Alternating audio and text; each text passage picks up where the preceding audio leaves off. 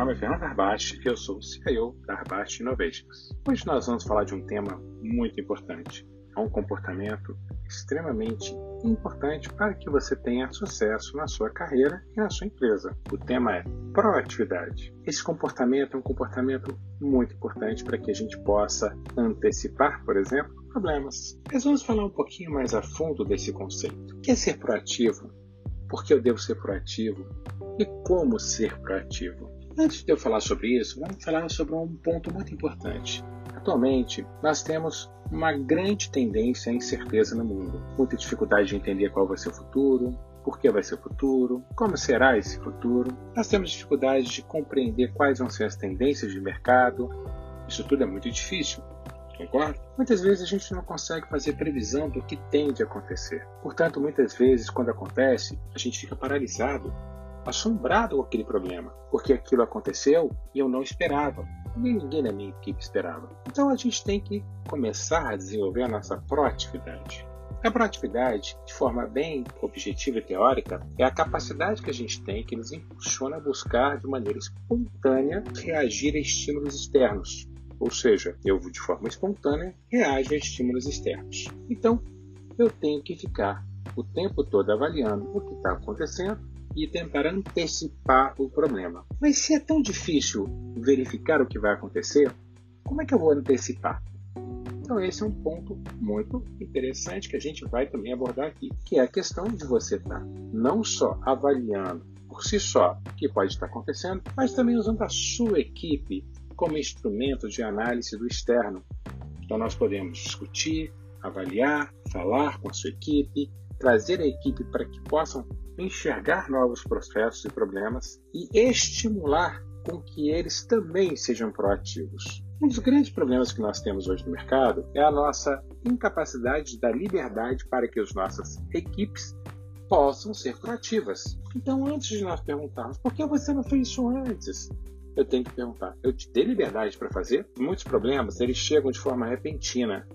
A gente não espera aquele problema chegar.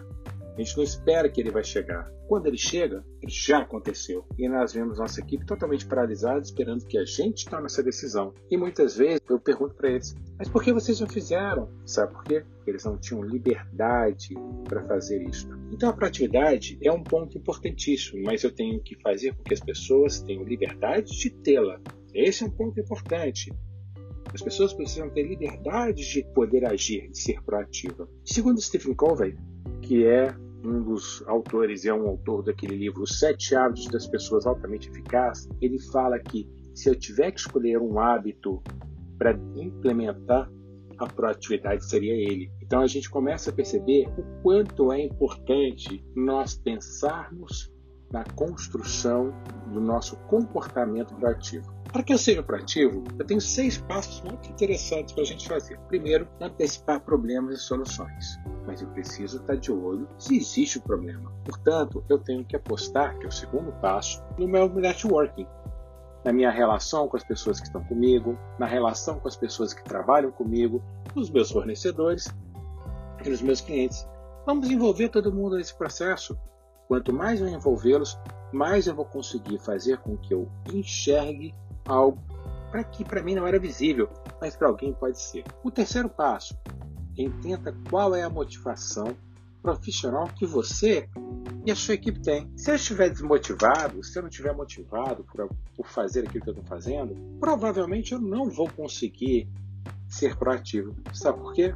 Porque eu não vou ter estímulos para fazer. O quarto passo é invista em processo de autoconhecimento. As pessoas têm que se conhecer. Ela não adianta nada falar assim, seja proativo, mas ela talvez não tenha as habilidades para ser proativo. Naquele momento, existe um conceito que chama-se neuroplasticidade, um conceito em que o nosso cérebro ele pode se moldar para tudo aquilo que a gente quer. Então, se a pessoa ela não tem esse comportamento, nós podemos desenvolver para eles. Então, isso é muito importante. Então, primeiro, auto, se, se autoconheça. Como quinto elemento, já vem algo que está ligado ao anterior, que invista na sua qualificação e na qualificação das pessoas. Então eu descobri que eu não tenho esse comportamento, descobri que minha equipe não tem esse comportamento. Invista em qualificação, qualifique as pessoas. É muito importante que as pessoas tenham oportunidade de melhorar.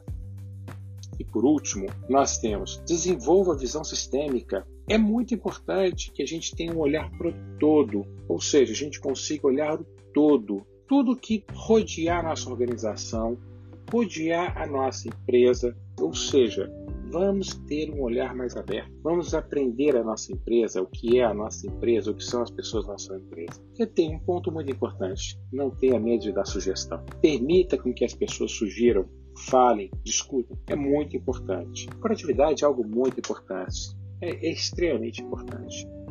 A Trace Grover, que é uma coach muito famosa, escreveu no artigo na Fox que fala o seguinte: o foco no compartilhamento de informação e na construção de relacionamento nos prepara para os desafios inevitáveis que surgem no nosso trabalho. Então, compartilhar é fundamental para que a gente consiga efetivamente conseguir vencer todas as dificuldades de enxergar aquilo que não é visível.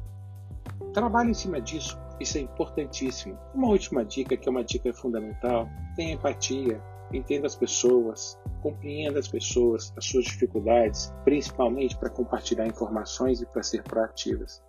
Entenda e faça com que elas consigam proporcionar este comportamento. Para que ficamos com mais um podcast e eu acredito que este podcast seja muito importante para que você tenha sucesso. Essas informações são muito importantes para que você tenha sucesso na sua carreira, sucesso na sua empresa. Um grande abraço, nos vemos no próximo podcast.